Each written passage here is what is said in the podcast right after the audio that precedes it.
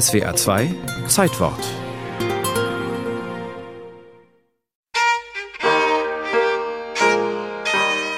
Es war ein Affentheater, man muss es so nennen, was dazu führte, dass am 24. Februar 1868 erstmals ein Impeachment gegen einen amerikanischen Präsidenten eröffnet wurde.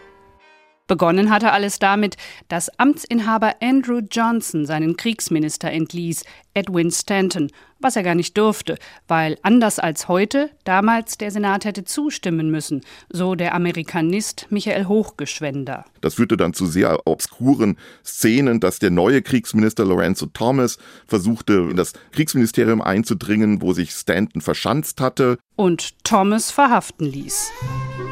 Das hat einen Riesenskandal in Washington gegeben. Dann ist Thomas wieder freigelassen worden, marschierte wieder auf das Kriegsministerium zu. Diesmal hat ihn Stanton zu einem Glas Whisky eingeladen. Was an der Sachlage nichts änderte.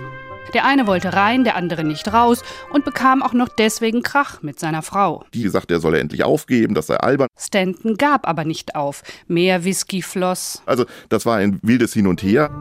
Und das war dann der Auslöser für dieses Verfahren, dass man sagte, das ist ein offener Rechtsbruch des amerikanischen Präsidenten. Die Hintergründe sind freilich komplexer. 1865.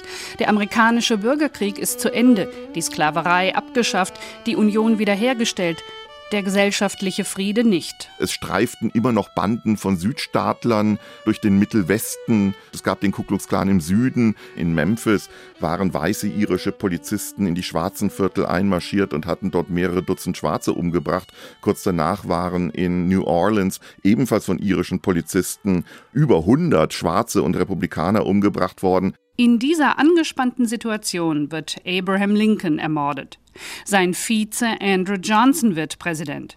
Er kommt aus Tennessee und ist ein ausgesprochener Rassist. Er war zwar Gegner der Sklaverei, das war bei vielen armen Weißen im Süden so, dass man die Sklavenhalter-Aristokratie nicht mochte, aber gleichzeitig wollte er keine Mitbestimmung von Schwarzen in der amerikanischen Gesellschaft. Der amerikanische Süden war damals fest in der Hand von Demokraten.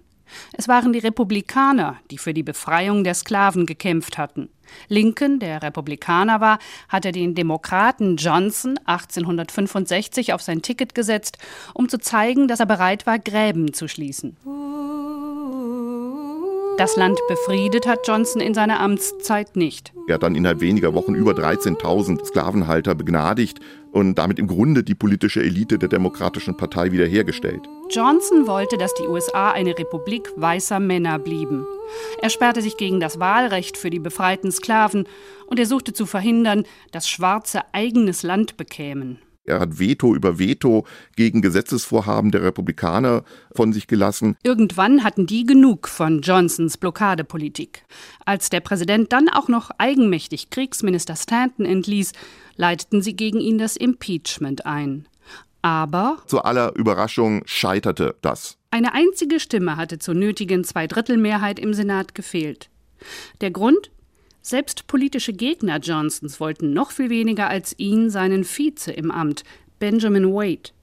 Denn dieser Wade forderte nicht bloß das Wahlrecht für Schwarze. Er wollte das Frauenwahlrecht. Und das war für viele ein absolutes No-Go.